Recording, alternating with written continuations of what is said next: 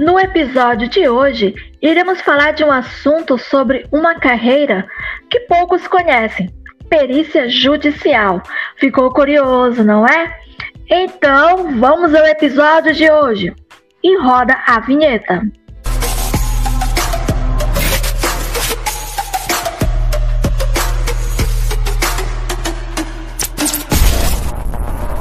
E estamos de volta em mais uma semana do nosso podcast para desvendar todas as curiosidades de uma carreira chamada perícia judicial. E muito prazer, eu me chamo Caio Otávio. Olá, eu me chamo Érica Mourão. E Érica, tem muita gente que curte nossos podcasts, que acompanha, mas não nos segue. E aí, o que acontece? Sim, vocês podem nos encontrar nas redes sociais, estarem sempre por dentro das novidades no Instagram, Facebook e também no TikTok com o nome Juntos e Misturados underline OFC. E aonde os nossos queridos inscritos maravilhosos podem nos ouvir, senhor Caio? Então, gente, vocês podem nos encontrar em todas as plataformas de streaming, que pode ser Spotify, Google Podcast, Apple Podcast, Overcast, SoundCloud, dentre muitas outras. E olha, tem novidades aí chegando, como a Erika falou, no TikTok. Então, corra lá e acompanhe essas grandes novidades do nosso canal. E o nosso bate-papo está em nível nacional, direto de Pato Branco, Paraná. Por favor, se apresente e sinta-se à vontade aqui em nosso meio. Meu nome é Sérgio Caramuri, eu sou perito judicial, atuo hoje como perito judicial. Sou formado em Direito pela Faculdade Mater Dei, aqui de Pato Branco, a terra da Bozena, mas nós não falamos igual a Bozena, né? então, é, hoje eu, eu, eu fiz a faculdade, né? Terminei a faculdade. Após eu terminar a faculdade, comecei a trabalhar no escritório. Depois a gente vai conversar mais sobre, né? Uh, fiz pós-graduação em perícia. Quando, quando eu terminei a pós, comecei a atuar como perito e abandonei o escritório, abandonei a advocacia. E hoje uh, eu atuo como perito, tenho parcerias uh, a nível Brasil. Uh, ao todo, creio que são sete, oito estados que eu tenho parceria aí com outros peritos judiciais que a gente trabalha, né? E estamos aqui hoje para bater um papo a respeito disso, né? A respeito da, da carreira de perito, a respeito da, da, da carreira como depois, né, o, digamos assim, entre aspas, o sexto ano de direito, né? Pessoal diz que até o quinto ano, que é o último ano letivo mesmo, é tranquilo.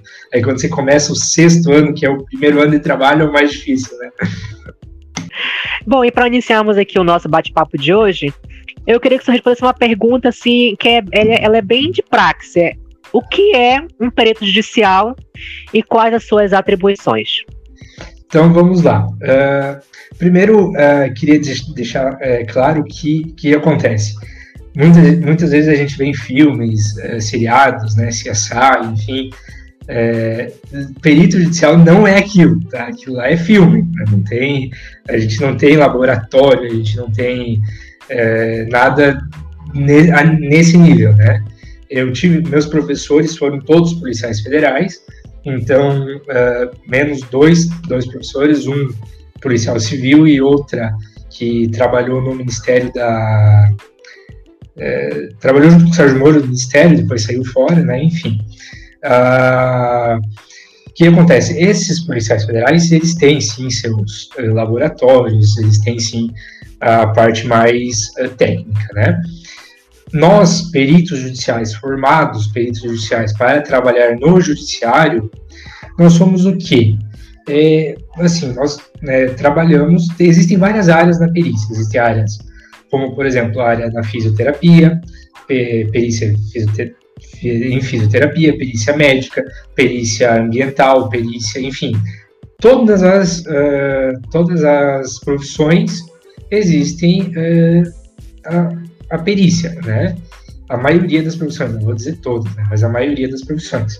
Eu hoje atuo apenas com perícia grafoscópica, grafotécnica e documentoscópica. Ou seja, se você tem uma, uma dúvida em relação à autenticidade, ou seja, a, uh, se você tem dúvida se aquela assinatura lá é verdadeira ou não, você vai falar comigo.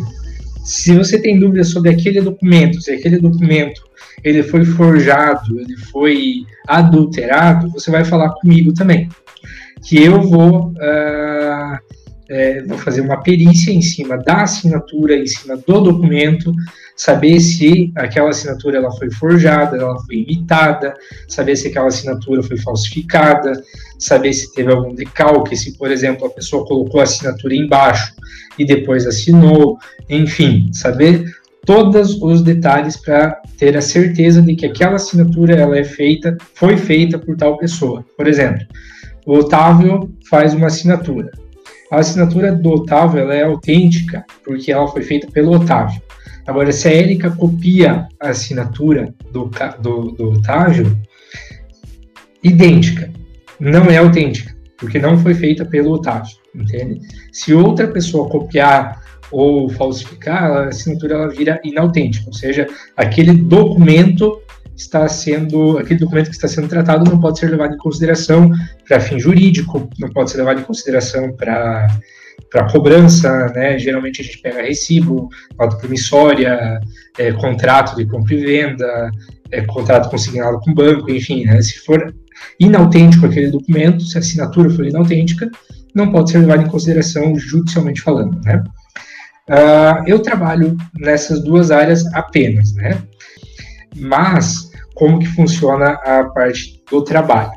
Nós, eu sou nomeado pelo juiz. Eu tenho um cadastro no Tribunal de Justiça, Tribunal de Justiça do Paraná, Santa Catarina, uh, São Paulo, Alagoas, Rio de Janeiro, né? E que acontece? O juiz ele tem acesso a esse cadastro. Então, por exemplo, uh, tem um processo lá que está sendo discutido a assinatura. O que, que o juiz vai fazer? Ele vai lá e vai nomear um perito desse cadastro para fazer a perícia na assinatura. Geralmente, é, esse cadastro é rotativo. Por exemplo, somos em três peritos, eu, Otávio e Érica. Eu sou nomeado para um processo. Eu passo para o final da fila. É, Otávio é nomeado. Otávio passa para o final. Érica é nomeada, Érica passa para o final e eu sou nomeado. Ou seja, é um, um círculo, é rotativo, tá? Justamente para não ter problema de um perito apenas pegar e os outros não pegarem. Né? Isso aí aconteceu com a reforma no Código de Processo Civil de 2016, onde antigamente não tinha cadastro, antigamente era só o juiz nomeava, você levava teu currículo nas varas, e se você tivesse lá, o juiz te nomeava. Se o juiz gostasse do teu trabalho, o juiz só nomeava você. Isso aí acabava que, por exemplo, um perito tinha 100 nomeações, outro não tinha nenhuma, né? Então, essa, esse cadastro nos tribunais, ele acabou que diversificou bastante, né? Então, por exemplo, o juiz vê lá no cadastro, tudo automático, vai lá, clica lá, nomeia o perito. O perito vai ser nomeado no processo, vai ter que ter acesso ao processo, vai ter que é, ler o processo, né? A gente, quando pega o processo, lê o processo de cabo a rabo, lê o processo inteiro, para saber do que está se tratando. Após ler o processo, a gente vai ver os nossos honorários. Primeiro, o que, que a gente vai ganhar, porque de graça ele não faz trabalho, né? Então a gente tem que ver o que, que a gente vai ganhar. Vamos lá ver o valor da causa, ver qual, qual que é o trabalho, ver uh, a demanda, ver é, a forma com que a gente vai trabalhar, se a gente vai ter que ir até a cidade, se, vai, se consegue fazer online, se não consegue, enfim. E aí faz uma estimativa de honorários, protocola no processo, as partes aceitando esse processo, esse, esses honorários, a gente dá início ao trabalho. Então aí geralmente a gente marca uma data para fazer a perícia, e após a data para fazer a perícia, a gente entrega, faz o confecciona o laudo pericial, né? entregamos o laudo. Uh, mais ou menos é assim que funciona, né? O meu trabalho, ele é assim, claro, tem como a gente ser contratado, uh, como que eu posso dizer, contratado por particulares, por exemplo, por advogados, né? Por exemplo, o Otávio está com um processo lá contra a Érica, né? É, o Otávio quer me contratar, então vai atrás de um advogado, vai entrar com processo contra a Érica e tudo mais, mais para frente lá o advogado do Otávio vai falar, olha, seria interessante você contratar um perito para te dar assistência aqui, né? Para dar assistência para gente. Aí, né, a gente pode também estar tá trabalhando particular, né? Não apenas com nomeações. Porém, é, eu não posso trabalhar por Otávio e atuar no processo nomeado pelo juiz no mesmo processo, tá? Posso trabalhar por Otávio, porém não no mesmo processo contra a Érica, né? É, enfim, então são duas as modalidades. Uma nomeado pelo juiz e outra uh, assistente técnico contratado pela parte, né? Esse, esse assunto ali é tão assim profundo que no, no decorrer nós iremos ainda perguntar mais, tá bom? Fique à vontade. Mas, uma, mas agora ficou uma curiosidade. Claro. Uma curiosidade. É porque assim, o, claro, você só está nos ouvindo, querido ouvinte. Mas nesse momento nós estamos vendo o entrevistado. Aparentemente novo, tá bom? Nós também somos novinhos, né? mas aquela curiosidade, o que ele levou a tomar essa decisão de um, de, sabe, de ser trabalhar no perito judicial, que assunto! Então, gente, então. Uh para começar a falar disso, eu preciso voltar um pouco. Vamos, vamos rebobinar um pouco a fita lá para trás. Eu uh, me formei em direito, né? Primeiro, assim, antes eu, ficava, eu fiquei em dúvida entre duas faculdades, né? Direito e comércio exterior, né? Sempre fui apaixonado também por psicologia, porém uh, pensei, falei, ah, vou fazer de, vou fazer outra coisa, no, mais para frente, né? Me especializo em alguma coisa ou faço psicologia por só pelo aprendizado, né? Então, fiquei entre Direito e Comércio Exterior. Né? Pato Branco, né, não sei se vocês conhecem, mas é uma cidade do interior do Paraná. Então, tem seus 80 mil habitantes, não é pequena, também não é grande. Porém, as faculdades na época eram um pouco limitadas, tinham apenas, são apenas duas faculdades, duas universidades aqui, três, desculpe, uma federal, só que o que acontecia? Eu nunca fui bom em exatas, nunca fui bom em matemática. Hoje eu tenho uma calculadora aqui do lado, porque eu. Se vai falar uma conta assim que, que dificulta um pouco, para mim já. De, de honorários, de porcentagem de honorários, a gente sabe, né? Porque aí, aí, aí a gente tem que saber.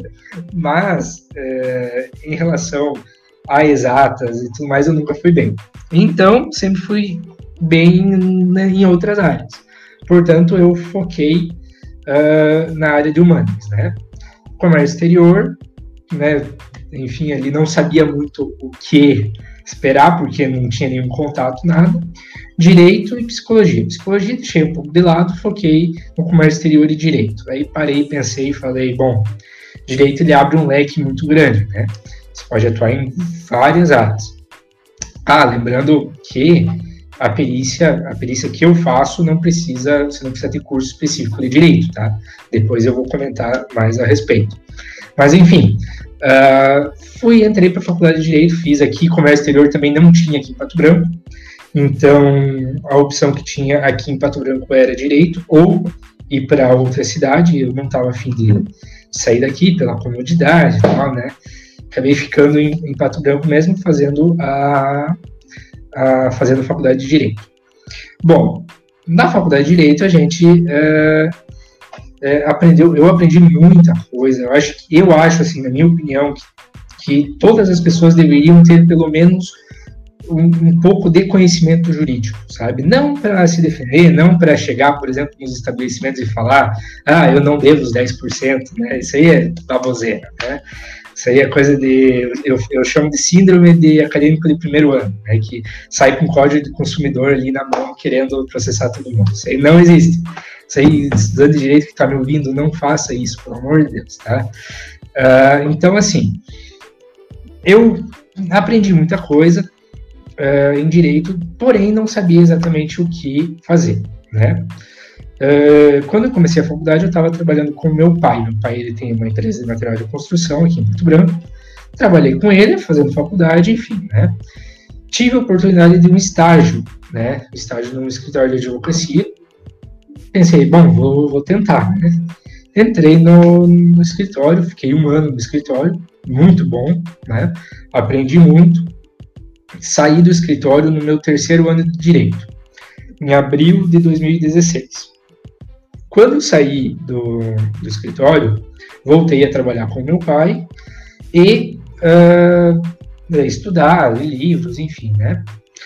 Acontece que uh, consegui um outro estágio no, no mês de novembro de 2016 na delegacia aqui de Pato Branco. Porque a minha intenção sempre foi também, não era penal, mas era escrivão, investigador, delegado, né?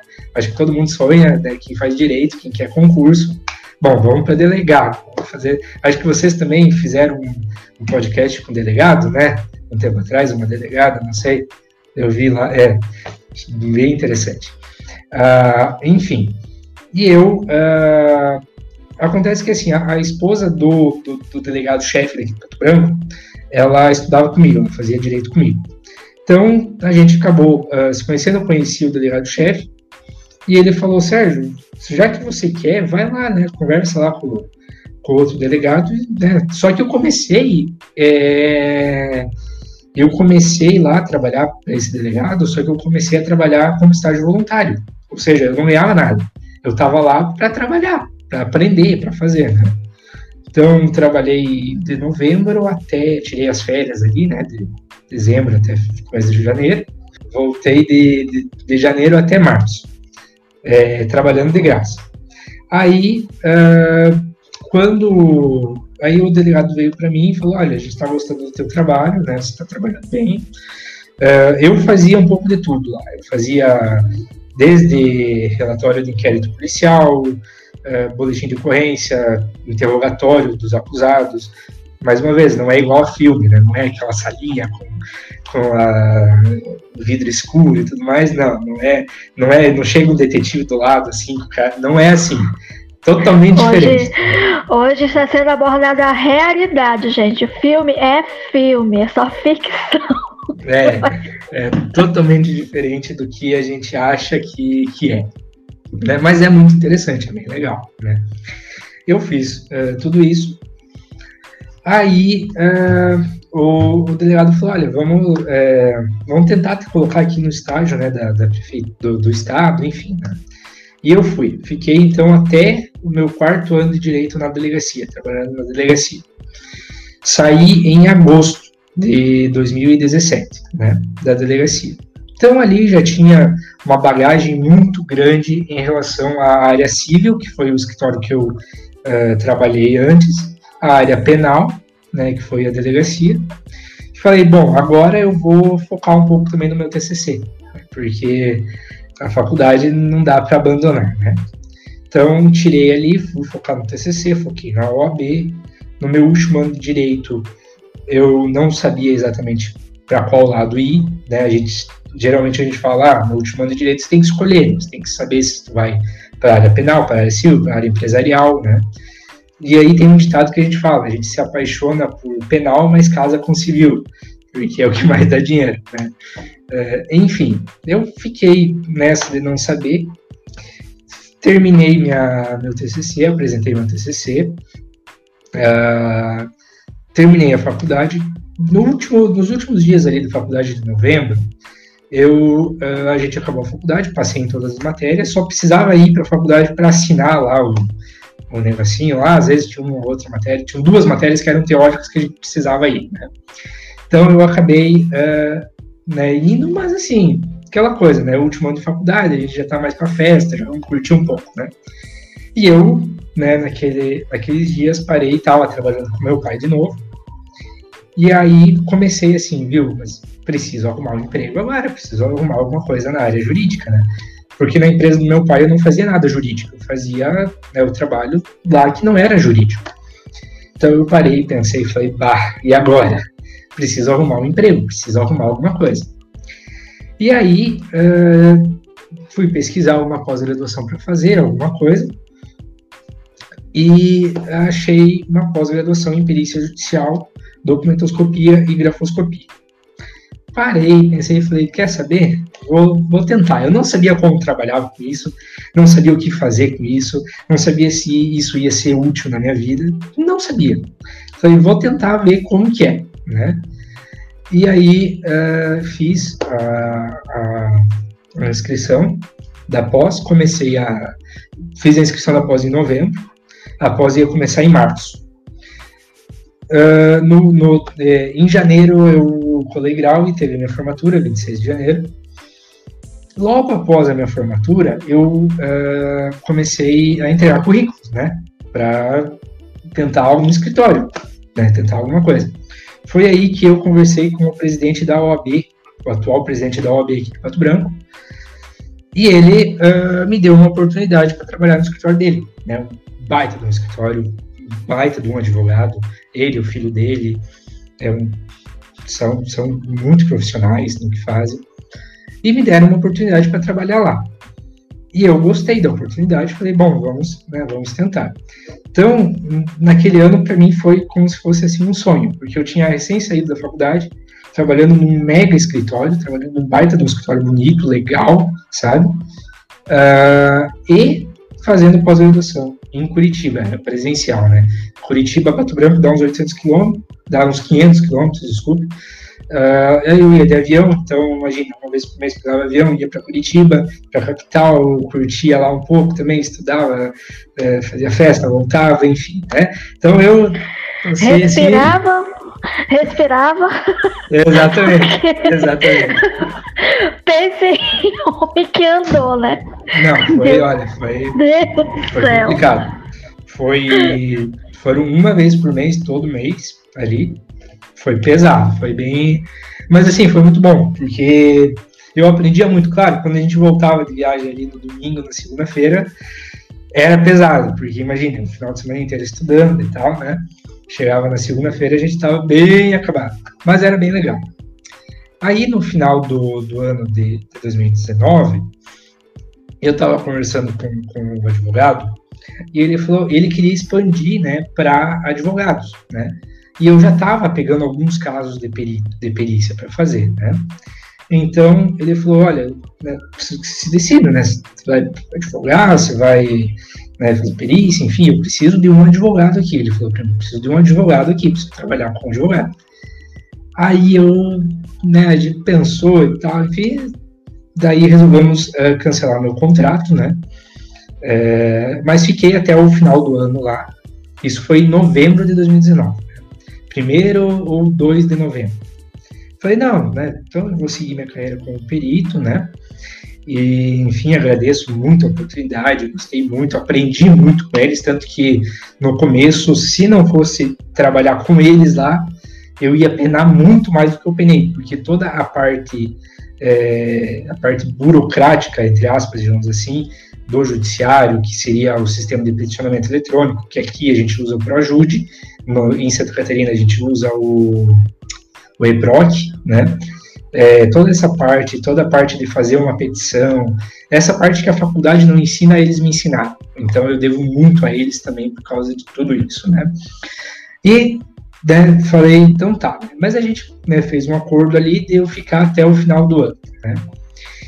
Aí, beleza, né? Uh, aconteceu que no dia 17 de, de, de novembro, 16 de novembro, os meus rins é, resolveram criar umas pedrinhas.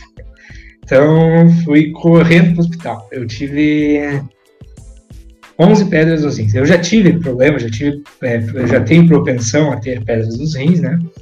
Então, eu tive 11 pedras nos rins ali, no 17 de novembro. 16 de novembro, fui para o hospital correndo, fui internado, fiz cirurgia de emergência, uh, fiz três cirurgias em um mês. Eu fiz uma cirurgia para retirar da pedra que estava no canal no dia 17 de novembro. Dia 4 de dezembro, fiz outra cirurgia para retirar um catéter e colocar outro catéter. No dia 17 de dezembro, fiz outra cirurgia para retirar tudo e limpar tudo. Dia 19 de dezembro eu estava na praia fazendo festa, porque, né? Mas assim. Jovens, uh, como né, dizem, jovens, jovens, né, Caio? né, senhor Caio, jovens. Mas, mas é que assim, mas é que assim, eu não consegui trabalhar mesmo, porque eu estava com um catéter é, dentro de mim, né? Então, é. o que acontecia? Catéter, ele era, eles chamam de catéter duplo J né, que foi colocado. Ele fica ali entre a bexiga e o, e o rim. E ele fica ali cutucando. Então parece que você tá com vontade de no banheiro fazer xixi direto, né? Porque fica cutucando, é uma mijadeira sem parar, mas não é, né? É só a sensação, né? Então não tinha como eu trabalhar, eu tinha que deitar na cama, achar uma posição boa. Não consegui trabalhar, né? Então conversei com eles lá na última semana, só antes da minha última cirurgia, eu fui lá, organizei tudo, né? Tinha os processos que eu trabalhava, tudo passei para passei para outro advogado, enfim, a gente acertou tudo. Fiz a minha última cirurgia, falei, quer saber, tive um ano bem lascado, foi bem produtivo, mas foi bem difícil. Agora eu vou curtir um pouco, né? Médico me liberou, falou, ó, dia 17 fiz a última cirurgia. Ele falou, ó, dá dois dias aí, tá liberado. Deu dois dias, já tava na praia fazendo festa, né? Passei 15 dias lá fazendo festa.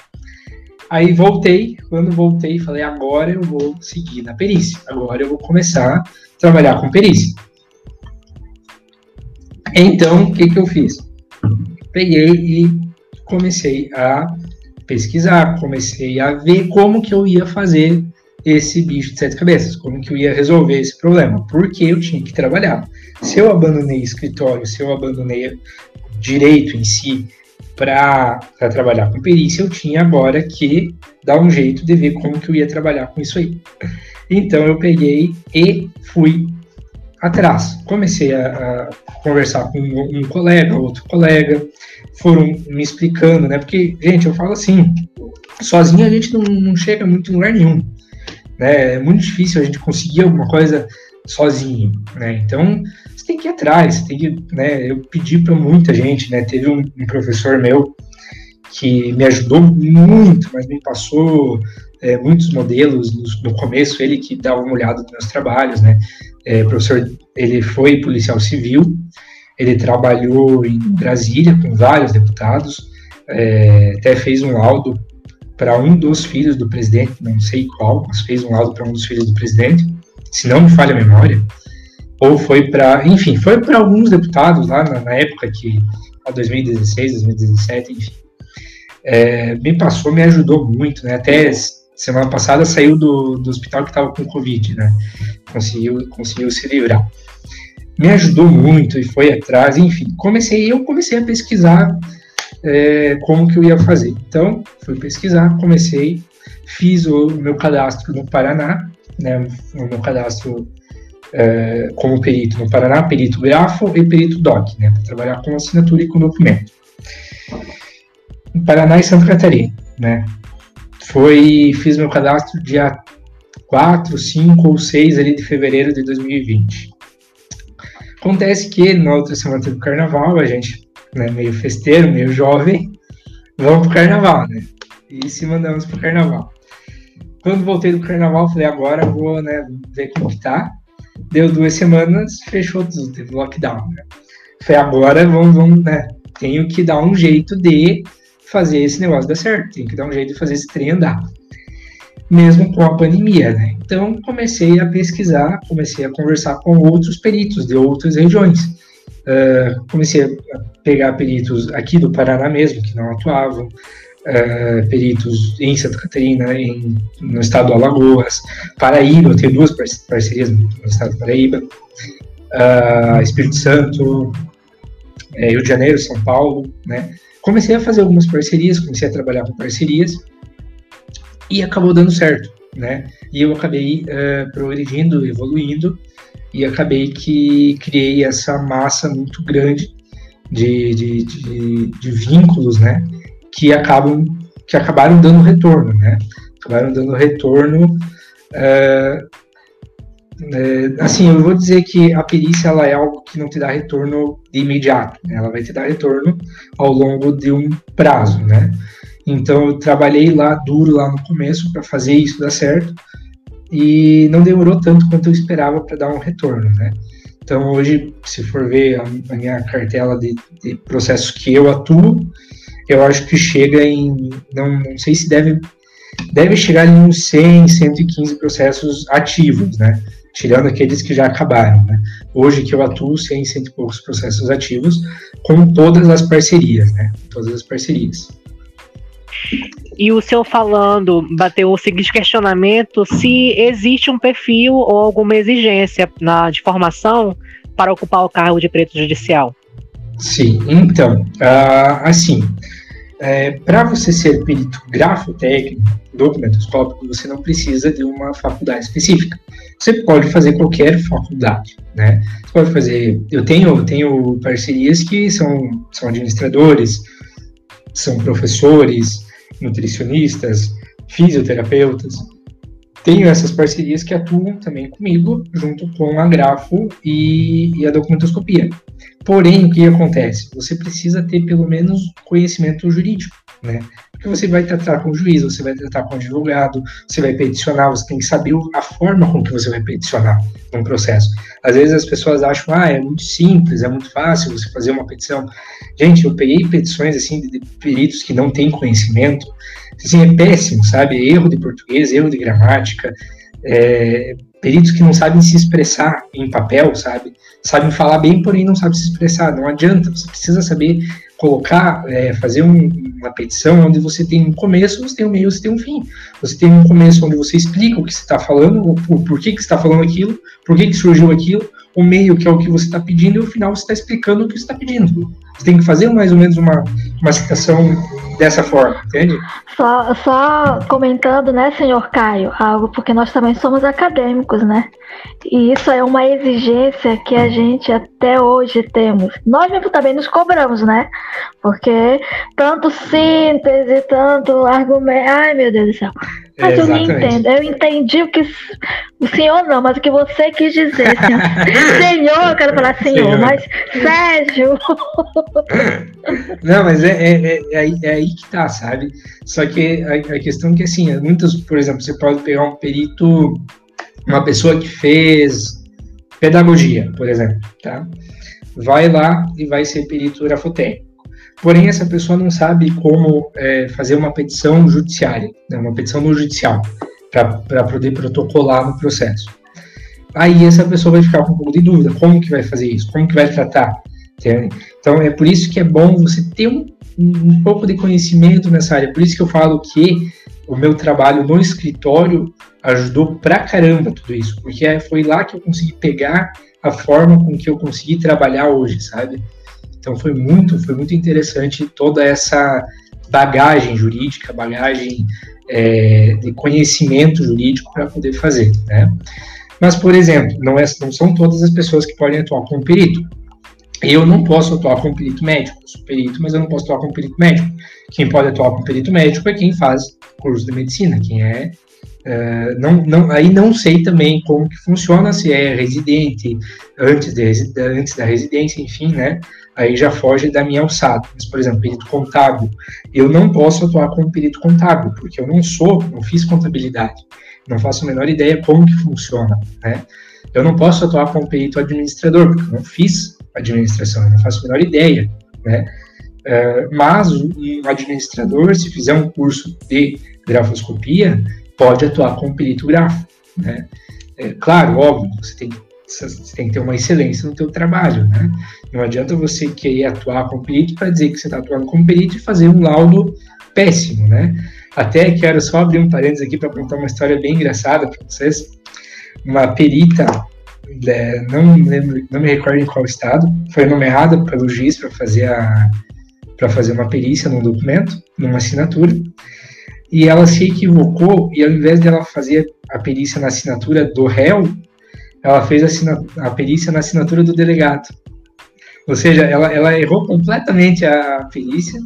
Ela fez a. Você sabe aquela assinatura que tem na carteira de identidade? Embaixo lá da carteira de identidade? Ela fez a perícia naquela assinatura lá. Ela juntou uma das, uma das, das assinaturas, ela juntou aquela, aquela assinatura, não tem absolutamente nada a ver. Todas as carteiras de identidade têm aquela assinatura, né?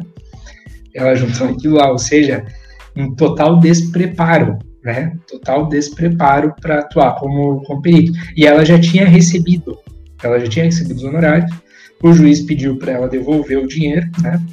E nomear um outro perito né, para fazer. Então, por isso que eu sempre digo a todos os peritos que pegam processos, é, primeiro leiam para conseguir entender. Né? Não adianta você pegar um processo, tu não vai entender. Ontem mesmo eu declinei um processo, eu fui nomeado no processo, valor, uh, eu ia conseguir pedir um valor um pouco acima, depois até quero provavelmente vai ter uma pergunta a respeito dos honorários, né? É, porque né, sempre, sempre tem. Depois também quero falar a respeito dos honorários. Mas nesse processo de ontem eu podia pedir um pouco a mais, porém eu declinei, pulei fora, né? Fiz uma petição dizendo que eu não ia atuar, porque fugi um pouco da minha alçada, fugi um pouco daquilo que eu sei fazer. Então eu não peguei, mesmo sabendo que ah, é uma oportunidade de ganhar um pouquinho mais, mas não adianta, porque eu não sei fazer. Então eu vou lá, vou colocar o meu nome em risco, vou colocar tudo por, por uma coisa que eu não sei fazer. Não adianta. Se tu for pegar um processo, saiba o que tu tá fazendo pegue um processo sabendo exatamente o que tu está fazendo, né? Eu tenho, por exemplo, uma. Só que na verdade já foi comentado, porque eu tenho uma prima que ela é advogada, né? E uhum. ela quer muito trabalhar. Ela falou assim que é o sonho dela é, é trabalhar numa delegacia, quer comandar e tudo mais, né?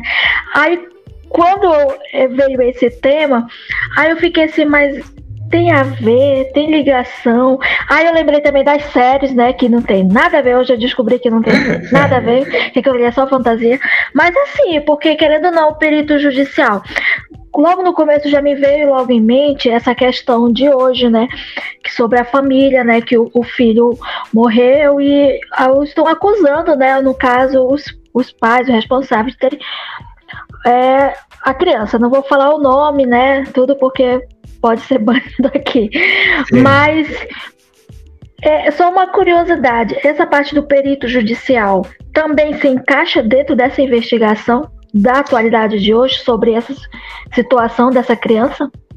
Então, é, depende muito do processo, depende muito do que está se tratando, né?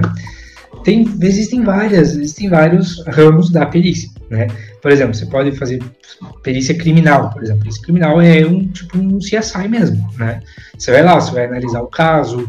É, não é, não é como, por exemplo, você pegar um, um, um seriado lá do, do CSI, o Gil Grissom da vida, e vai lá e vai fazer tudo. Vai, vai, não, é diferente, né? É, você vai pesquisar, você vai ver perícia em balística, perícia por que, que aquela pessoa morreu, dependendo muito do caso, né? Então, existem sim, é, depende, depende, eu vou dizer o seguinte, depende se aquele caso precisa dessa perícia, entende?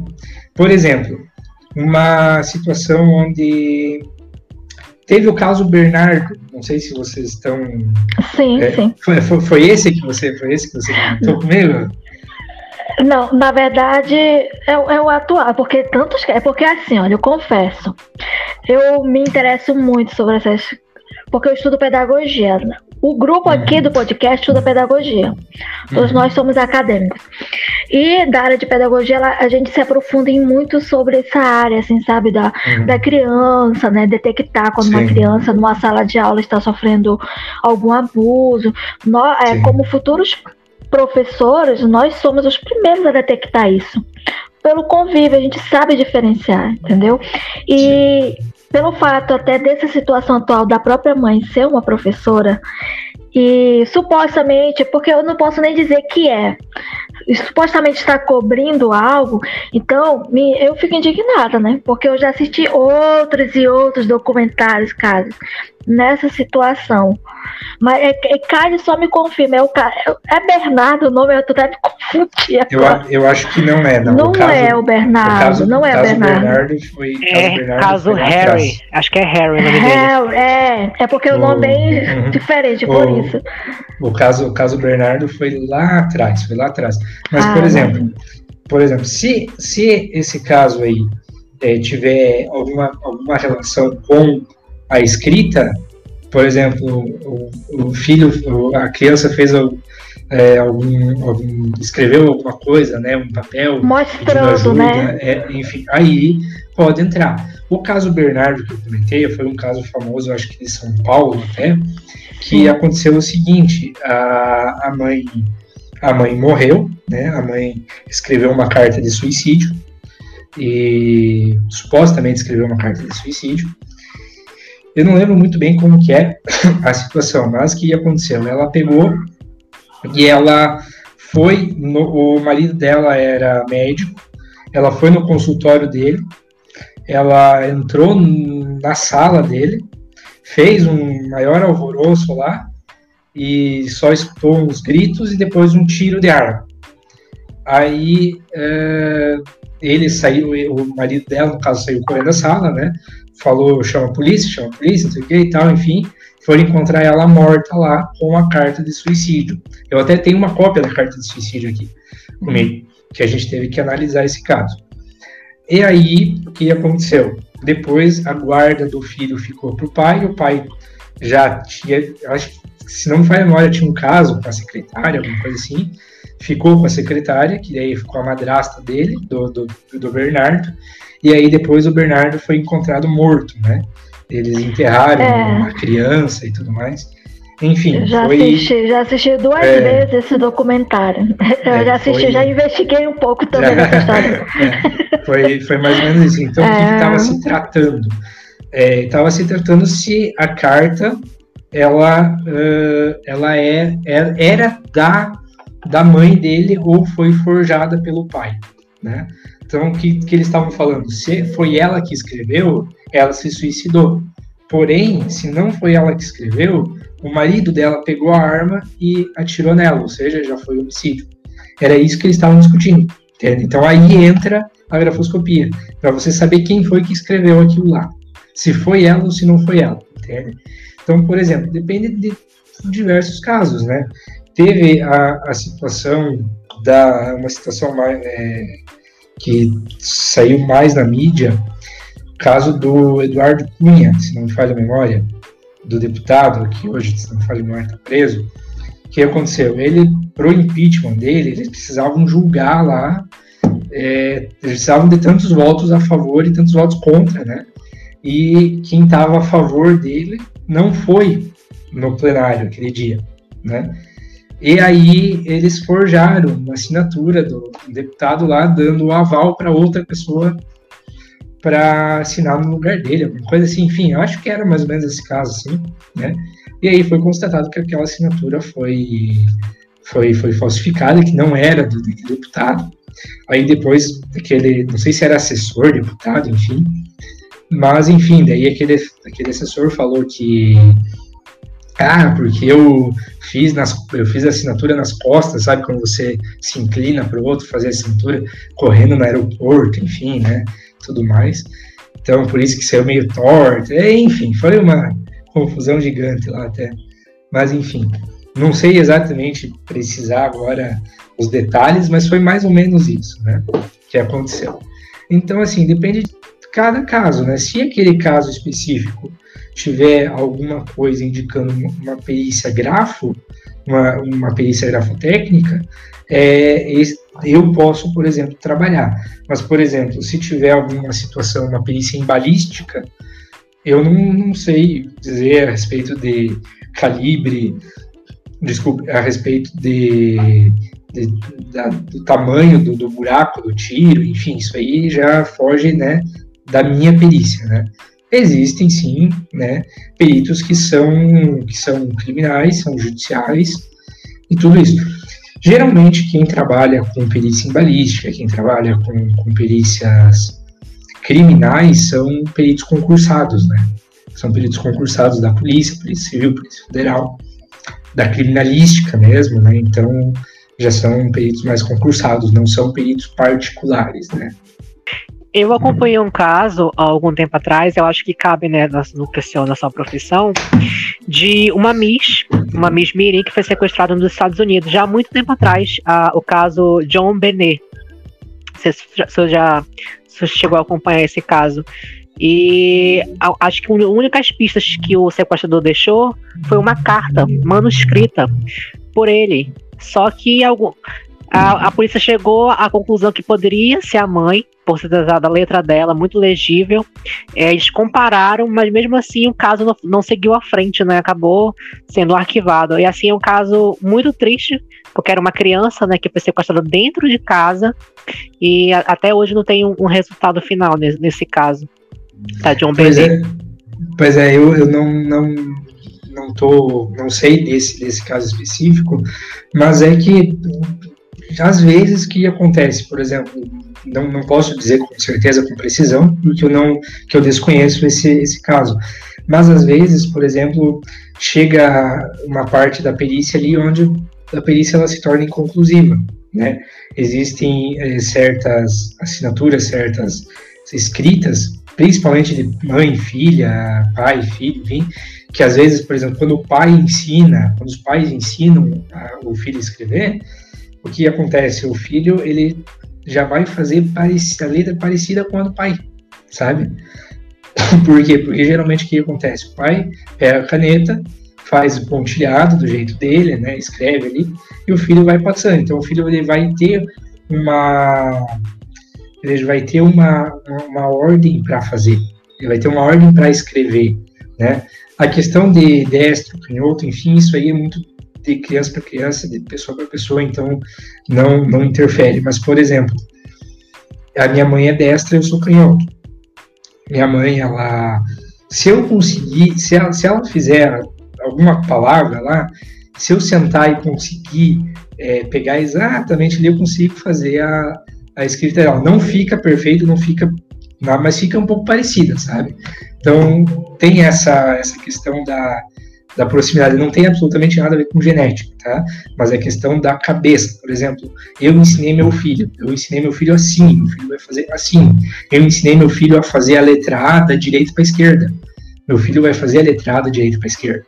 Entende? Eu ensinei meu filho a fazer o S de forma, não o S cursivo. Então meu filho vai fazer o S de forma, não o S cursivo. Né? Vai ter, ele vai ter tendência a fazer isso. Óbvio, na escola sim. até mesmo com os professores isso. Se o professor ensina a criança a fazer o A da esquerda para a direita, a maioria dos alunos daquela turma vão fazer o A da esquerda para a direita. Entende? Então a importância de um professor, vocês fazem pedagogia, a importância que um professor tem no ensino da pessoa, entende? No ensino da gramática da pessoa. Porque eu lembrei agora de um filme, eu até antes comentei para o Caio, que é o filme A Caça, que é a situação de um professor que ele foi julgado é, sobre uma criança, né? Não vou, temos que ter mais cautela em falar certos nomes aqui no YouTube, mas uma somente não, não foi nem a escrita da criança, mas eu lembrei agora de um aviso de uma criança, deu na forma ilustrativa. Só que assim, a narrativa total do filme não é nem o que a gente pensa, entendeu? Na verdade, ela já estava mostrando o que ela estava passando na casa, só que o professor não viu entendeu? Não Sim. viu. Só que no final das contas sobrou pro professor. Mas foi desvendado que não era. Gente, vamos desenrolar dessa história, mas é muito Sim. bom. Recomendo esse filme, A Caça. mas isso que me deu essa curiosidade. Uhum. Vocês, no caso desse trabalho, pode investigar isso? Vestígios de uma criança mostrando algo desse, for desse formato, né? O, o Código de Processo Civil, ele, ele diz né? Ele cita até onde o perito pode ir, né? Até qual o limite que o perito ele pode chegar para desvendar o processo, né? para saber o que está acontecendo. Claro, uh, por exemplo, nós, peritos judiciais grafotécnicos, nós vamos nos ater à assinatura, né? Diferente, por exemplo, de um, de uma de um perito criminal federal, perito judicial, um perito federal da Polícia Federal, um perito da Polícia Federal, né?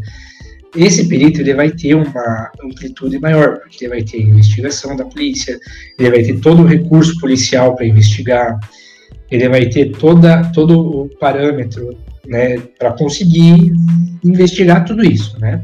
Nós, meros mortais, né, que não, não temos acesso às, tantas informações como um policial federal tem, o que acontece? Nós nos atemos aqui ao documento que está sendo questionado, entende?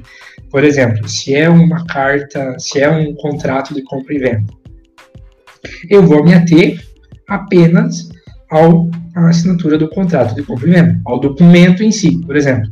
Ah, mas tem vestígio de que esse documento ele foi forjado, ele foi a assinatura é da pessoa, mas as, os, os fraudadores foram lá, recortaram por computador, copiaram e colaram em outro documento, né? Isso aí a gente consegue ver também, né? Então a gente vai pegar na parte da assinatura e do documento. Mas, por exemplo, teve um, um caso meu, no mês passado, que o que estava se tratando era o seguinte: a filha e o genro levaram, a filha levou os pais para o cartório e fez assinar um contrato de compra e venda de imóvel. Eles estavam com a filha, como se a filha estivesse comprando o imóvel dos pais, né? Os pais, né, sem, sem estudo, né, mais, mais velhos, né, não conheciam, não tinham conhecimento, assinaram, né, tinha um monte de papel lá e eles assinaram, né? O que estava sendo discutido era o quê? Aquela assinatura. A assinatura era autêntica ou não era autêntica, né? Como eu expliquei lá no começo, se a assinatura ela é feita por uma pessoa X, aquela assinatura, a assinatura X é feita pela, pela pessoa X, aquela assinatura ela é autêntica. Ela se torna inautêntica se a assinatura X é feita pela pessoa Y. Tá? Então, por exemplo, nesse caso, o que estava sendo discutido era a assinatura do, dos pais. A assinatura dos pais era autêntica. Né? Então, o, a forma com que eles fizeram, eles usaram da má fé, eles levaram os pais lá, fizeram assinar um monte de documento, num dos documentos lá que estava assinado, um contrato de compra venda. Mas aí o que acontece? O perito não pode comprovar a má fé. Né? Eu não posso comprovar a má fé. Isso aí parte do advogado. Isso aí é do advogado comprovar a má fé. Eu tenho que falar o quê? Tenho que falar se aquela assinatura é ou não é verdadeira. Eu, o meu laudo foi no sentido de que aquelas as duas assinaturas, tanto do esposo quanto da esposa, foram verdadeiras. Né? Aí o, o, o advogado o advogado perguntou fez um quesito perguntando se uh, tem como saber se, as se eu, qualquer assinatura foi feita é, por modo de coação ou ameaça, né? Naquele caso não foi, porque eles levaram os pais lá, falaram, olha, tem uns documentos aqui para assinar, só assina. Eles foram lá e assinaram. Agora, diferente de você colocar uma arma na cabeça da pessoa e falar, viu, assina um cheque aqui para mim. Quero um cheque em branco, só assina esse cheque para mim. É diferente, porque aí você vai ver o quê? Provavelmente uma pessoa normal, com um coração normal, vai palpitar mais forte. Então vai tremer, vai, vai ter uma certa é, um deslize, vai, vai, a gente vai conseguir ver vestígios, analisar vestígios de traços que a pessoa estava sendo corrigida difícil provar, porque a pessoa pode falar que foi coagida e não foi. A pessoa pode tremer por querer a assinatura e não foi. Entende? Então tem que ser analisado todo esse parâmetro, né? Porém, o que acontece? A gente pode fazer diligências. Por exemplo, eu, se eu quiser ir na, na cidade fazer uma, uma diligência, eu posso ir. Eu posso intimar, oficiar o cartório, é, o tabelionato de notas, para me mandar todos os documentos que eles tiverem daquela pessoa. Eu posso pedir essas coisas. Agora, quem vai aceitar isso é o juiz. Se o juiz deferir o pedido, perfeito. Se o juiz não deferir, aí que tá. Por isso que a gente precisa fundamentar bem. E aí eu volto lá no assunto de, de antes, que não adianta você é, fazer um curso de perícia e não saber fundamentar uma petição. Você precisa saber fundamentar uma petição. Para você fazer um requerimento, você precisa fundamentar o porquê que você está pedindo aquilo qual vai ser a necessidade de você fazer isso, sabe? E é isso que eu uh, é isso que a gente faz, né? Eu geralmente eu não peço para oficiar cartório, tabelionato, nada. A única diligência que eu faço é uma audiência de coleta de assinaturas, né? Hoje a gente está fazendo tudo online, então é muito bom, é perfeito para a gente conseguir uh, fazer fazer online, né? Tipo, por exemplo, se eu precisasse viajar, Ó, ontem eu tive uma em Florianópolis. Amanhã eu vou ter uma em Criciúma, que é Santa Catarina também. É, ontem eu tive outra lá na Lagoas. E, e depois da manhã, sexta-feira, eu vou ter uma aqui em Pato Branco. Então eu teria que passar o dia viajando. Eu não ia ficar em casa, eu ia ter que passar o dia na estrada. Então a questão da, da do, de fazer online, né, de fazer as audiências online, são, para mim, foi uma mão na roda gigante.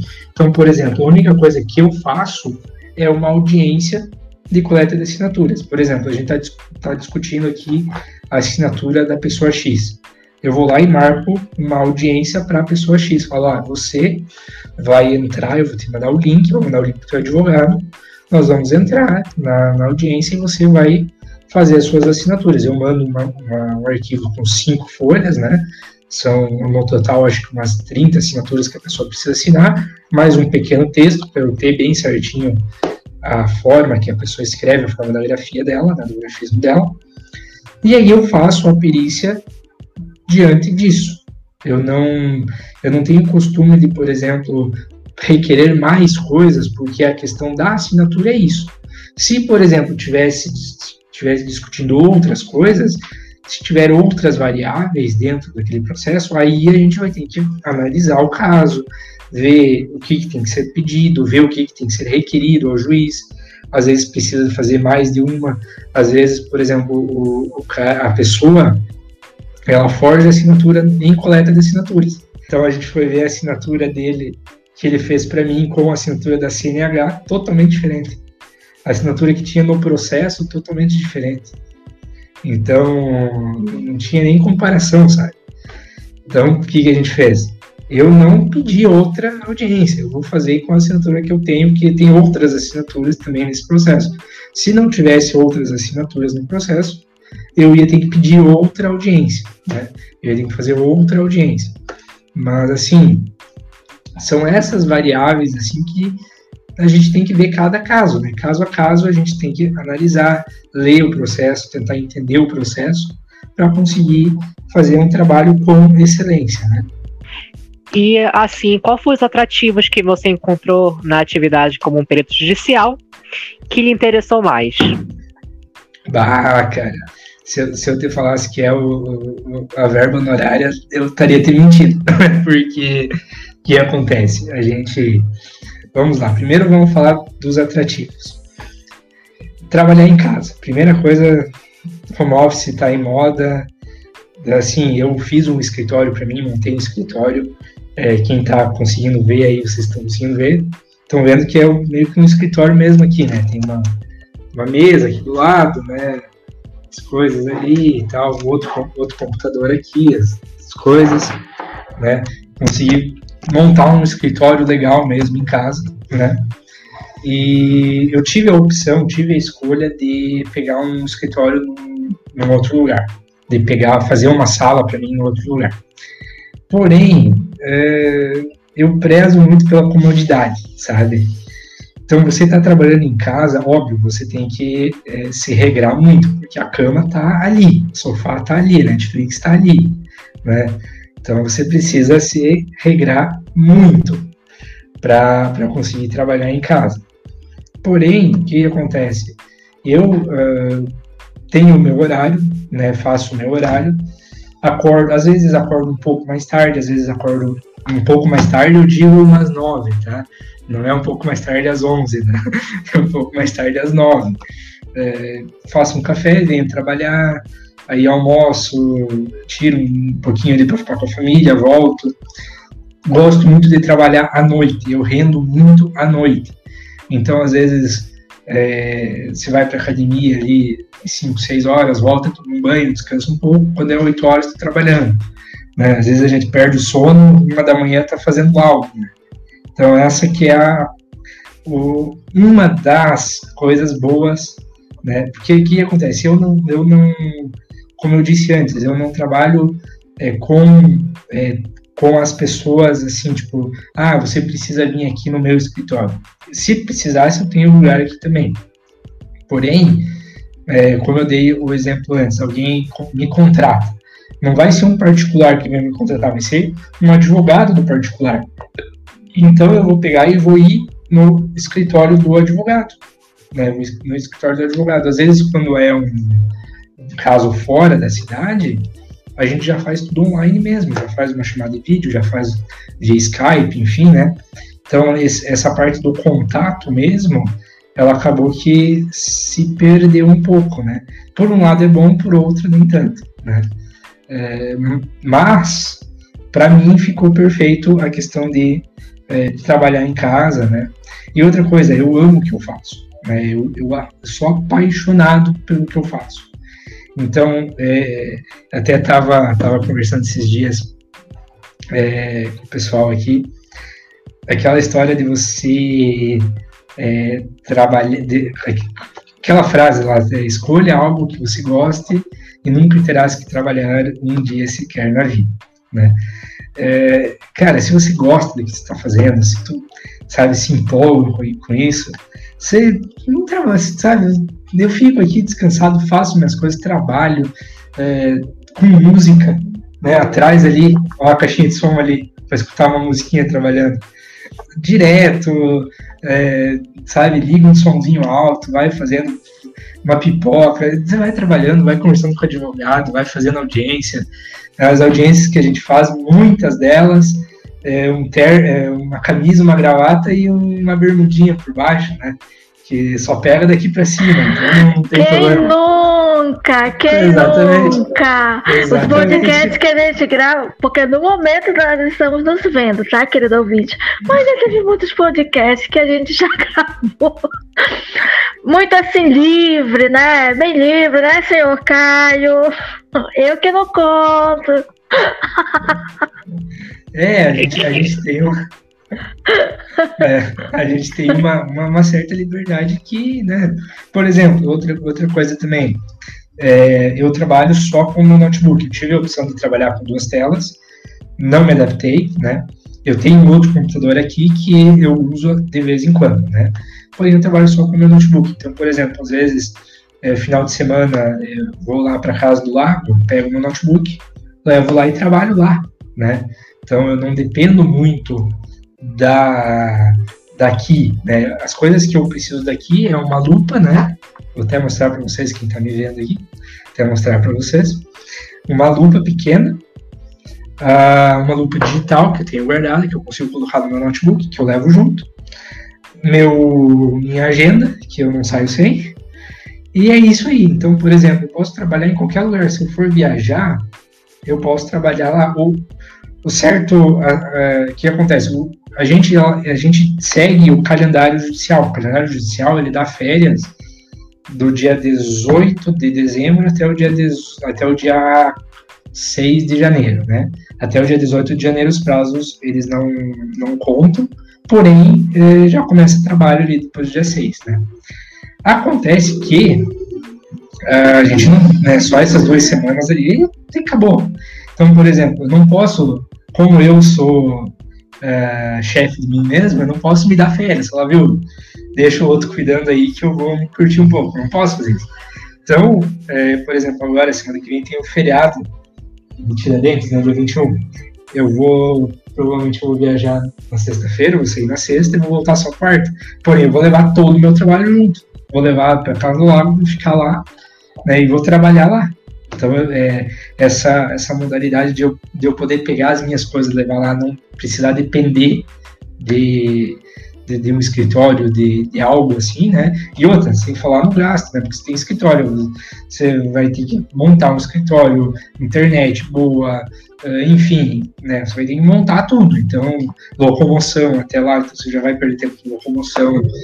Aqui eu tô, né, em casa, saio quando precisa, mas enfim, né?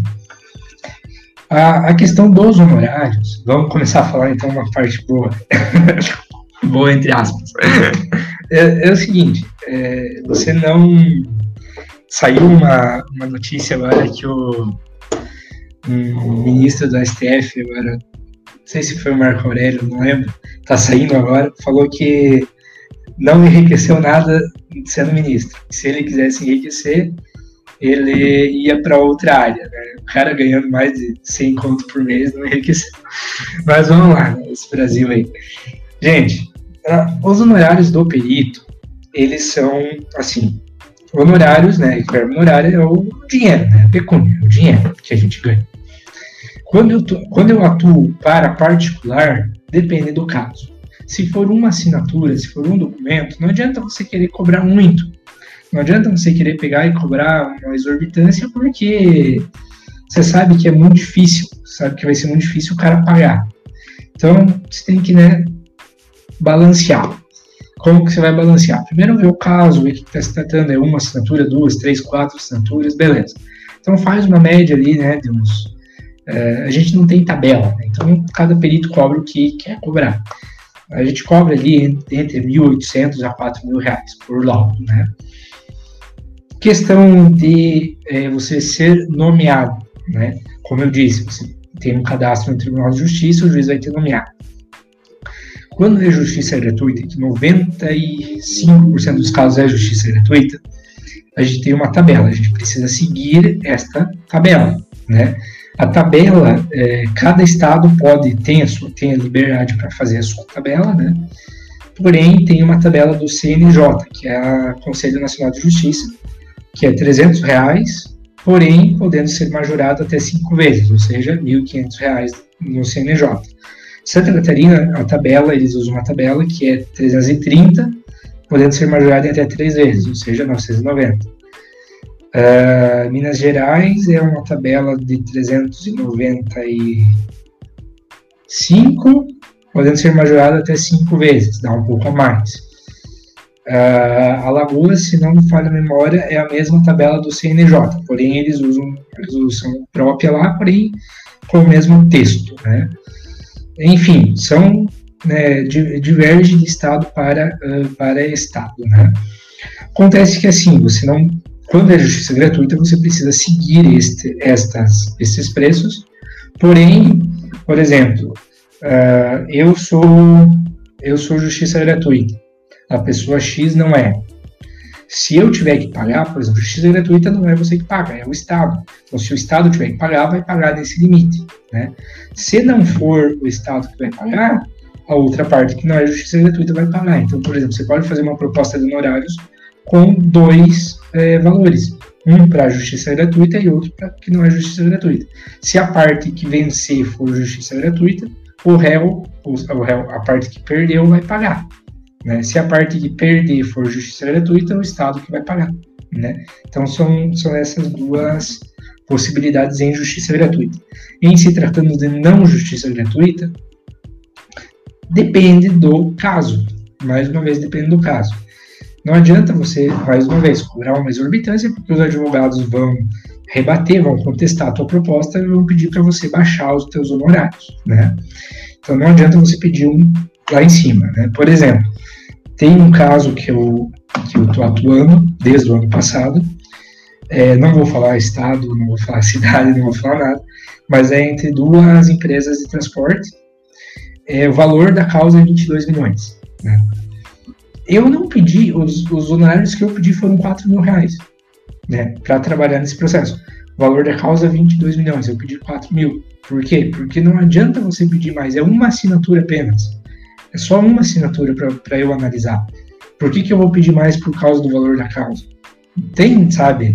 Às vezes é, você pede quatro, outra pessoa vai lá, pede uma razoabilidade melhor e ganha, sabe? Então, por isso que você tem que tudo colocar numa balança e pesar para ver exatamente o que está sendo tratado.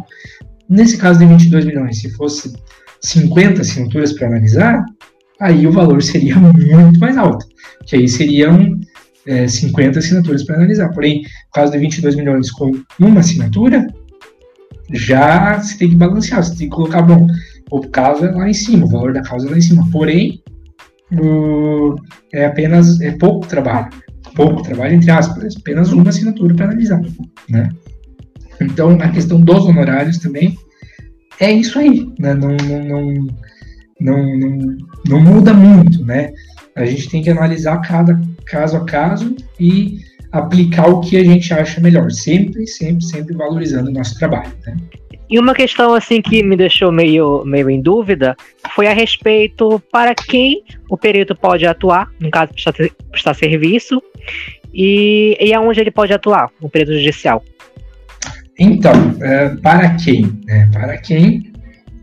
Qualquer particular, né? Se, por exemplo, você quiser me contratar, você pode me contratar particular, né? Se você tiver um, um caso, um processo onde é, você tenha é, alguém disse que você assinou um contrato de banco, por exemplo. O banco X falou que você fez um contrato de empréstimo consignado. E eu vou lá, vou pegar o documento que está sendo questionado, que é o documento do banco, vou colher as suas assinaturas, vou fazer um confronto grafotécnico e vou dizer se foi ou se não foi você que assinou, né? Provavelmente, como você está me contratando, se você disse que não assinou, eu vou fazer um laudo dizendo que você não assinou. Porém, já teve casos de uma pessoa é, falar que não assinou, me pagar e eu constatei que a pessoa foi a pessoa mesmo que assinou. Eu peguei, devolvi o dinheiro, falei, ó, tá aqui, ó, já devolvi, já vou estornar o dinheiro, mas eu não posso fazer a perícia porque foi você que assinou, tá aqui, ó, tô te comprovando que foi você que assinou. Então eu só faço se eu tenho certeza que aquela pessoa tá falando a verdade, né?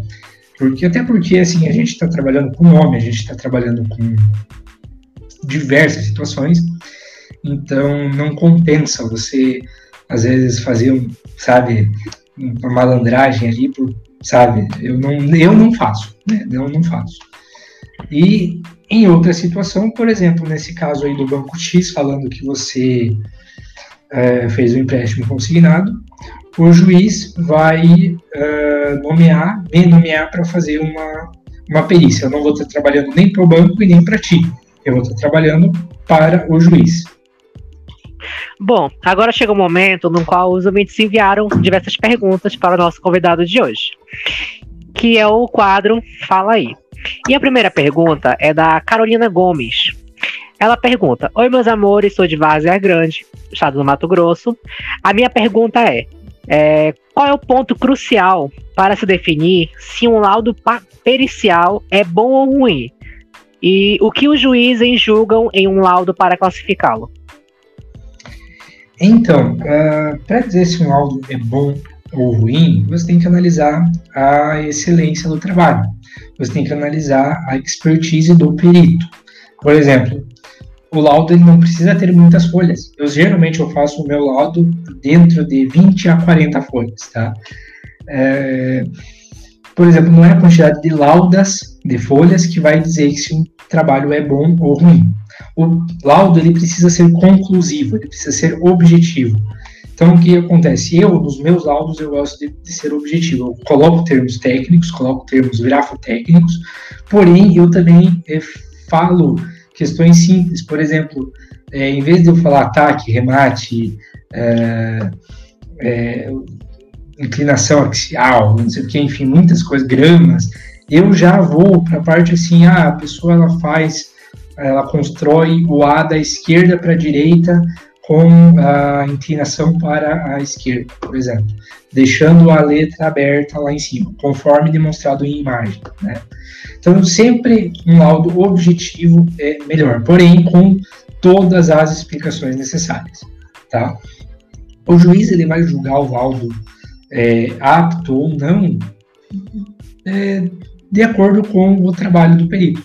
Se o perito né, às vezes faz um trabalho como se fosse um trabalho acadêmico, ou seja, apenas explicando o que é uma perícia, às vezes explicando o que, que é isso, explicando o que é, explicando que é aquilo, e não entrando na seara da perícia em si, da assinatura, isso aí já não, não, não acresce em nada para o processo. O perito ele tem que entrar no mérito da coisa, ou seja, ele tem que dissecar fazer uma anatomia naquela assinatura, letra por letra, e dizer é, é divergente, é convergente, é divergente, é convergente. Ou seja, depois colocar a conclusão.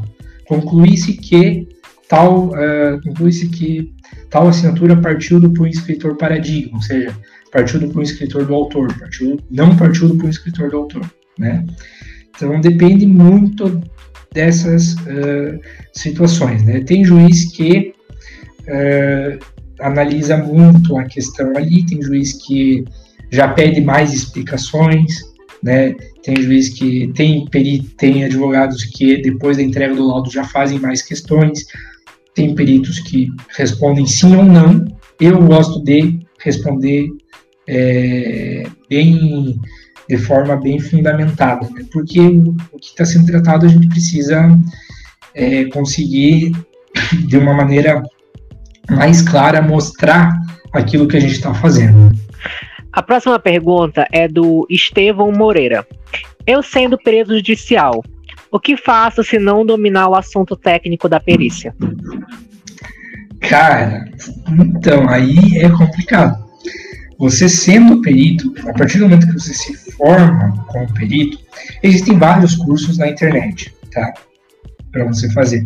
Existem cursos de, de meses, existem cursos de anos, existem cursos de dias, né? Se você pegar, se você for ver, você vai fazer um curso lá de dois dias, você vai sair perito. Agora, qual que é a tua expertise nisso? Nenhuma. Você vai pegar um processo você não vai saber nem começar o processo. Você não vai saber nem como, como fazer para peticionar. Entende? Então, o que eu indico antes de você querer ser perito é veja um curso bom. Né? Veja um curso bom que te dê uma, uma que te dê um amparo muito bom para você conseguir começar. A partir do momento que você começou, trabalhou, tem alguma dúvida, tenta entrar em contato com o perito, tenta um outro perito, né? É, tem internet tá aí para isso, né? Vamos tentar descobrir como que faz. Não adianta você pegar tutorial do YouTube, porque tutorial do YouTube nessas situações eles são muito vagos, né? Então tente pesquisar algum perito que, que tenha alguma coisa, um professor teu, alguma coisa nesse sentido, que te dê uma orientação, pelo menos para o primeiro processo. Como eu disse lá no começo, acho que uma das minhas primeiras falas aqui, a gente não chega a lugar nenhum sozinho. Né? Então, se você acha que você está com medo, antes de fazer qualquer coisa, mostre para alguém, mostre para um perito, pergunte, né? Muitos peritos às vezes não vão nem querer ajudar, né? mas tem alguns que, que, que são gente boa e que vão ajudar vocês, tá? A Naila Mireia pergunta: Me envie um beijo bem forte para a Fortaleza. Estou esperando vocês. Um beijo, Naila Mirella, da Mireia. Beijão. E ela deixa uma, uma pergunta. Eu acho, em uma comarca, o perito recebe apenas por perícia, por mês ou por vez, ou ele pode receber mais de uma, uma vez? Por nomeação. Por exemplo, em uma comarca, você, se você for nomeado para três processos, você vai receber três processos. Você não tá, por exemplo, você não vai receber todo mês, né? Você não vai estar tá lá cadastrado naquela comarca, naquela vara, né? Da, da, da, da, comarca, e você vai, você vai receber todo mês. Não, você vai receber apenas quando você for nomeado. Então você vai ser nomeado, e aí você vai fazer o trabalho, e aí você vai receber daquele processo, né? Só, um, só mais um parênteses antes que eu não comentei ali. Muitas vezes a gente recebe apenas ao final do processo. Né? A gente faz o laudo, entrega o laudo, e aí depois pede para o juiz fazer, expedir o alvará de liberação dos nossos honorários. Algumas vezes o juiz já em decisão de despacho já diz que a parte é que as partes vão ratear, por exemplo, dividir os honorários. Então as duas partes pagam os honorários, eu só faço o trabalho depois que eu receber. Alguns juízes falam que a gente vai receber metade antes, metade depois. Ou seja, você requer metade dos seus honorários antes, você recebe antes, faz o laudo, depois que você termina o, o processo, depois você termina o laudo, você requer a outra metade. Né? Então, também tem essas variáveis e depende de cada caso. Né? Cada caso é um caso. A Lorena Diniz pergunta: Eu amo o podcast de vocês. Comecei obrigando minha família e meu esposo a assistir. Hoje eles são viciados. Poxa, Lorena. o perito que está iniciando na área, na área precisa se apresentar a um juiz ou somente se cadastrar na comarca em que ele pretende trabalhar? É, em, alguns, em alguns lugares, o acesso ao juiz é dificultado pelo pessoal da comarca. Como me apresentar perante o juiz? Existe alguma dica?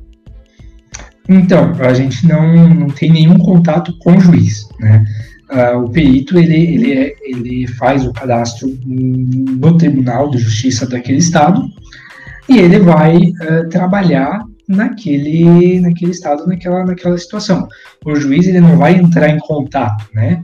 Quem entra em contato, quem faz o, o meio de campo, digamos assim, são os assessores da vara, é, o assessor do juiz, é, os servidores, enfim, né, que trabalham lá, não o juiz em si, né, então a gente não conversa com o juiz.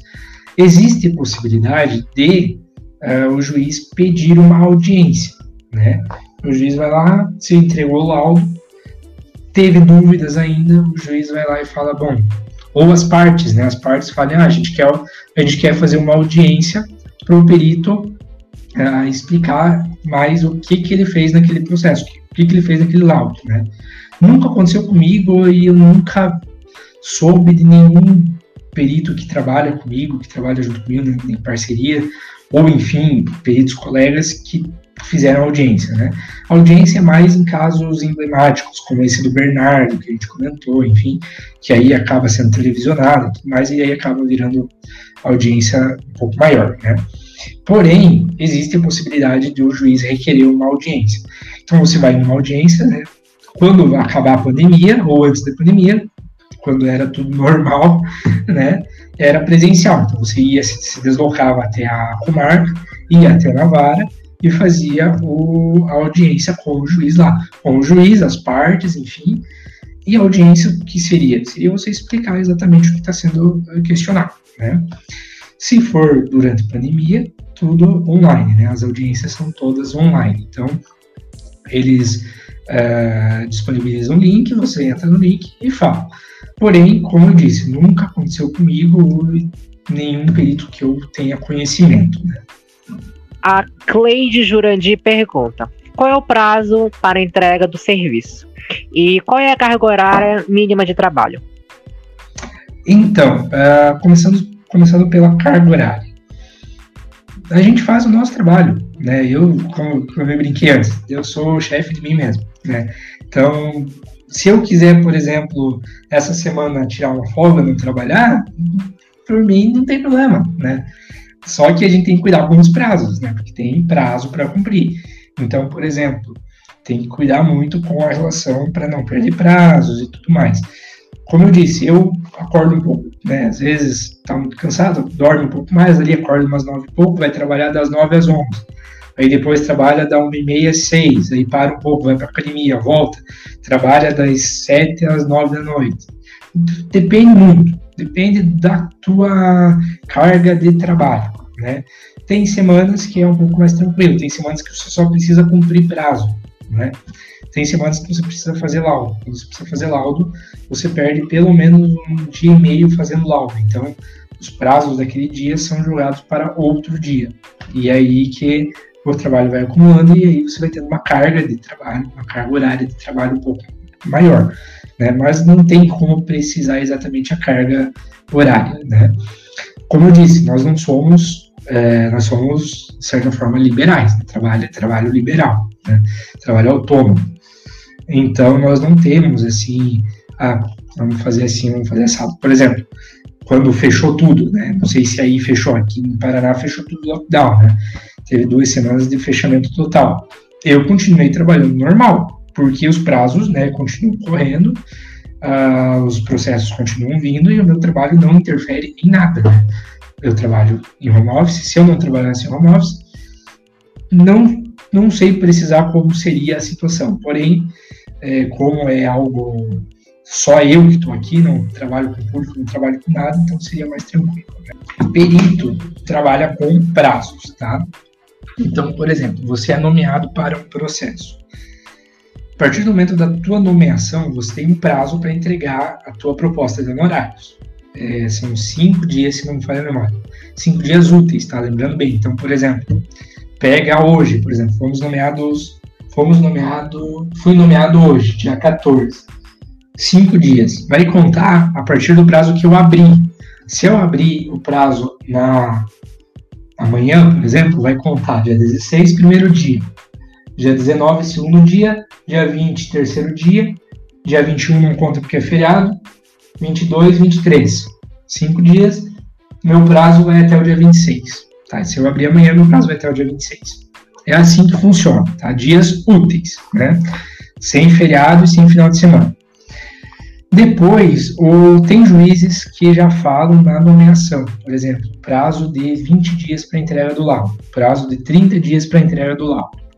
Porém, o que, que a gente tem que cuidar? O prazo ele vai começar a contar a partir do momento da perícia. Por exemplo, a partir do momento que eu fizer a coleta de assinaturas. Eu, eu sou nomeado hoje, eu vou fazer a coleta de assinaturas só no mês que vem, só no mês de julho, por exemplo. Prazo de 30 dias vai contar a partir do momento da coleta de assinaturas. Então eu tenho muito mais que 30 dias, no caso. Né? Tenho 30 dias para fazer o laudo da, uh, a partir do momento que eu fizer a coleta de assinaturas. A partir do momento que eu faço coleta de assinaturas, eu preciso entregar o laudo. Tem é, juízes que falam 20 dias, 40 dias. Se não me falho, se não falha a memória em lei, tá 30 dias, 30 dias para entrega do laudo, tá? Porém, é, não demora é, mais que uma semana ali, contando com o final de semana, uma, duas semanas, a gente já faz entrega o laudo correndo, porque até uma dica, não deixem acumular, porque se tu deixa acumular, você vai ver que vai virar uma bola de neve e você não vai conseguir cumprir prazo, não vai conseguir fazer laudo, você não vai conseguir fazer absolutamente nada. E aí sobra tempo para curtir também, né?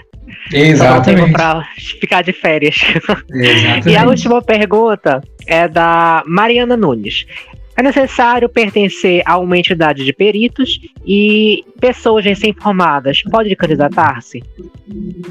Então, existe, uh, por exemplo, quando você é perito médico, perito é, em fisioterapia, perito em engenheiro, existe um órgão de classe daquela, daquela entidade, né?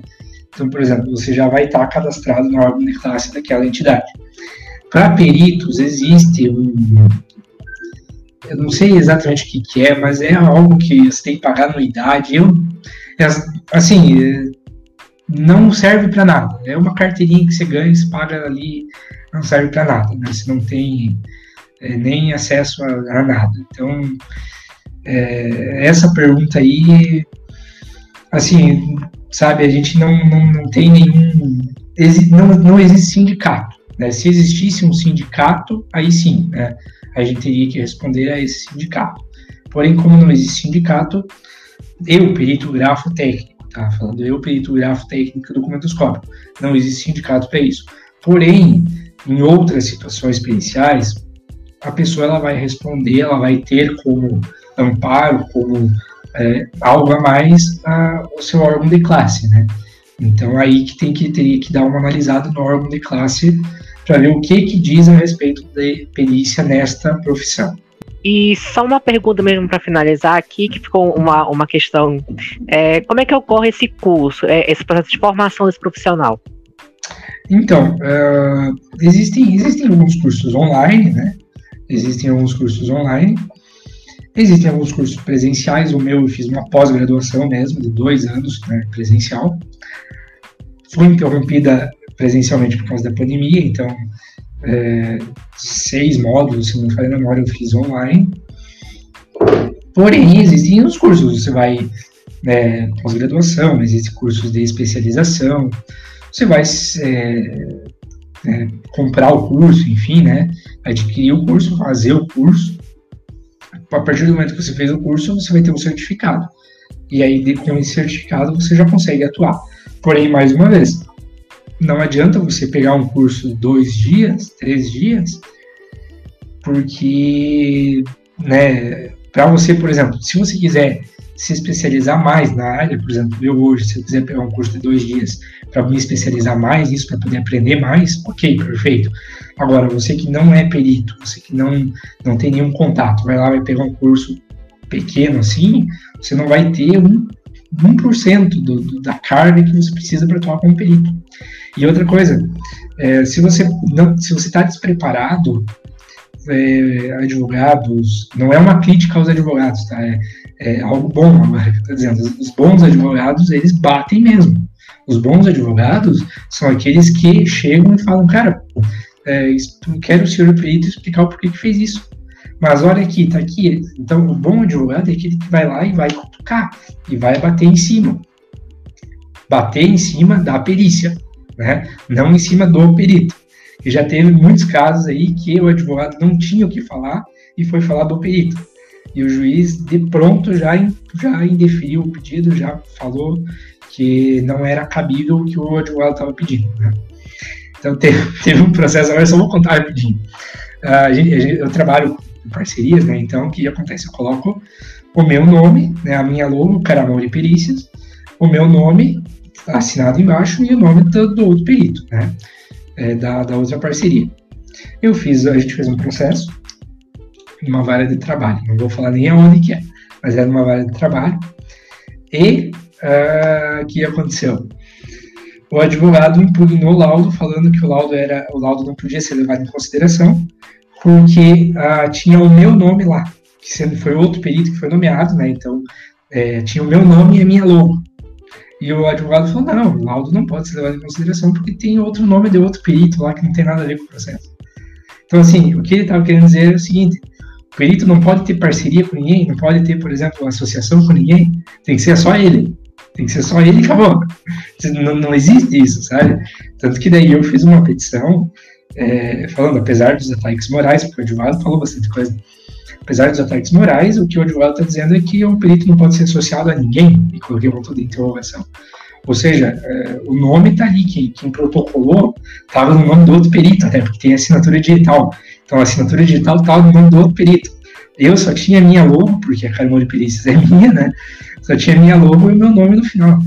E o advogado foi falar que o que eu estava fazendo era totalmente incorreto, porque não podia ter o meu nome lá. Ou seja, nada a ver, sabe? É, foi misturado tudo, né? Aí a gente, que a gente faz? A gente faz uma, uma petição, eu fiz uma petição, batendo um pouco também. Se bate em mim, eu vou, né, vou revidar. Bater no sentido de falar, né? Escrever. Então a gente fez umas três petições, umas três páginas ali, descascando, né? Falando um monte de coisa. Aí o, o juiz também não deu, acho que uma semana já indeferiu, já falou que também não tinha ligação nenhuma, não tinha nexo nenhum o que o advogado falou. Então, existem casos e casos, né? Mas, assim, é, você precisa saber também aonde que você consegue falar, né? Saber o que você consegue falar, a forma que você consegue falar, né? Aquela história, tem mil maneiras de você chamar um cara, um cara de filha da pi, né? É, não precisa chegar e falar exatamente isso, né? Então tem que cuidar muito. E também gostaríamos que o seu Sérgio deixasse também uma mensagem ou uma palavra né, de incentivo até para quem teve interesse nesse tema, que o senhor pode deixar? Então, gente, eu, eu, espero que vocês tenham gostado. Né? Foi a primeira vez que eu participei de um, de um podcast, apesar de eu, de eu, conseguir falar bem, porque eu também dou aula, né? Eu, sou, eu dou aula num curso aí, e não sei se pode falar o ou não, então só vou falar que dou aula também. Então, é, é, apesar de, de, tudo, foi a minha primeira vez que tô participando de, de, um podcast, né? É, agradecer também a oportunidade, parabenizar vocês pela iniciativa, né? Muito interessante a, o projeto de vocês. Uh, e dizer para quem está tá escutando que não desistam, né? Se vocês têm um sonho, se vocês têm um objetivo, foquem no, no sonho de vocês, foquem nesse objetivo e façam dar certo. Façam dar certo tentou, começou, não deu, para, esfria a cabeça, espera um pouco, pensa em uma possibilidade de fazer aquilo dar certo, porque foi o que eu fiz. Eu comecei com direito, comecei no escritório, saí do escritório, comecei com perícia, parei, pensei, falei, preciso fazer esse negócio dar certo. Fui lá e fiz dar certo. Então, foi fácil? Não foi fácil. Foi difícil? Muito difícil, muito difícil mesmo. É, mas a gente não pode desistir, a gente não pode pensar que ah, as coisas estão difíceis, então não, não vou. É, mar, mar calmo nunca fez bom marinheiro. Né? A gente tem que sempre pensar nisso, que não vai ser é, em tempos bons que a gente vai que a gente vai conseguir é, alguma coisa. Né? A gente vai ter que lutar sempre por, por tudo que a gente quiser e sempre sempre com dignidade, nunca esqueçam disso, sempre, sempre com dignidade é, caráter acima de tudo, porque é, quem trabalha com isso trabalha com o nome, trabalha com a justiça. Vocês são peritos para fazer a justiça. Né? A justiça ela pode ser cega, mas nunca aos olhos do perito. O perito ele tem que sempre, sempre, sempre é, tratar com imparcialidade todos os casos. Espero que vocês, quando é, se estiverem ouvindo em época de pandemia, se cuidem, é, fiquem em casa, porque a situação está bem complicada, a vacina está chegando, já está quase aí, né? E quem estiver ouvindo é, fora de, de, pandemia, que aproveite também, é, é, posso também divulgar aqui meu, meu, Instagram, se quiserem me chamar, posso? Momento publi, pode falar. Então... É, o senhor é dá aula no YouTube ou é fora, assim? Não, é num curso, é uma parceria minha que eu, que eu tenho em São Paulo. Ela foi convidada e me puxou para dar aula junto com ela, né, num, num, num curso em São Paulo, tudo online, não é nada no YouTube, é tudo online também. Um curso bem, bem interessante. Gente, então também quem quiser é, mais dicas, é, tiverem algumas dúvidas sobre, né, eu, eu uso mais meu Instagram, é Sérgio Underline Caramori, né? Sérgio Underline Caramori, Facebook é Sérgio Caramori, porém eu não uso muito. É, se vocês tiverem qualquer dúvida, qualquer, é, qualquer questionamento, enfim, alguma coisa, fiquem à vontade para me chamar lá, né?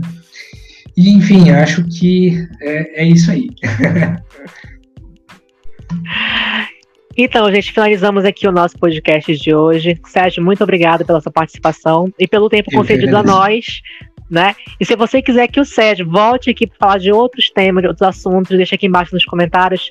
Pessoal, muito obrigado. Todo mundo que enviou suas perguntas, todo mundo que interage com a gente nos nossos comentários. Muito obrigado. Isso é para vocês, assim, esse podcast, para levar entretenimento e é, informações. Gente, muito obrigado. Até a próxima. Tchau. Tchau, tchau. Tchau, tchau. E curta!